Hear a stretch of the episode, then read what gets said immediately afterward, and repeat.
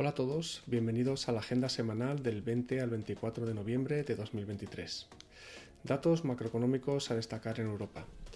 La semana comenzará con la publicación del IPP, Índice de Precios de Productor de Alemania de octubre, que previsiblemente mostrará una tendencia de moderación en línea con la evolución de la variación interanual del IPC general, que se situó el mes pasado en un 3,8% frente a un 4,5% de septiembre. Posteriormente, la atención de los inversores se centrará en el índice de confianza del consumidor de la eurozona, que se mantiene en niveles históricamente bajos.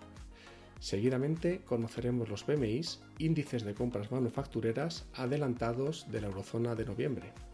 En un contexto marcado por la volátil evolución de los precios, el deterioro de la actividad económica, la incertidumbre geopolítica o el próximo fin del actual ciclo de endurecimiento de la política monetaria del BCE, previsiblemente los PMI se mantendrán de manera generalizada en terreno de contracción.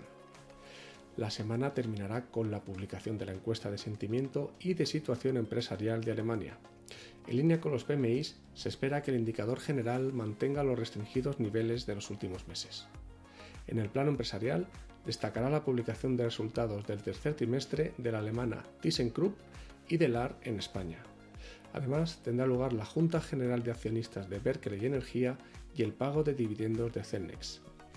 Con relación a los datos macroeconómicos a destacar en Estados Unidos, al igual que en Europa, la principal referencia macroeconómica serán los PMIs, que conoceremos el viernes.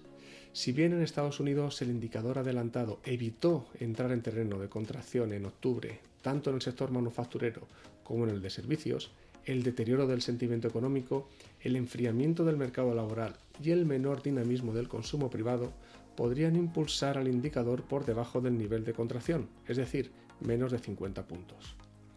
Previamente se publicará la lectura definitiva del indicador de confianza del consumidor de la Universidad de Michigan. A pesar del complejo contexto socioeconómico, que en su lectura preliminar mostró un nuevo retroceso del sentimiento económico.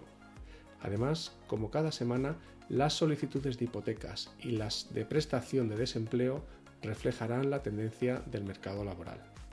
En el plano empresarial, los gigantes tecnológicos Nvidia, HP y Autodesk publicarán sus resultados del tercer trimestre de 2023. Muchas gracias.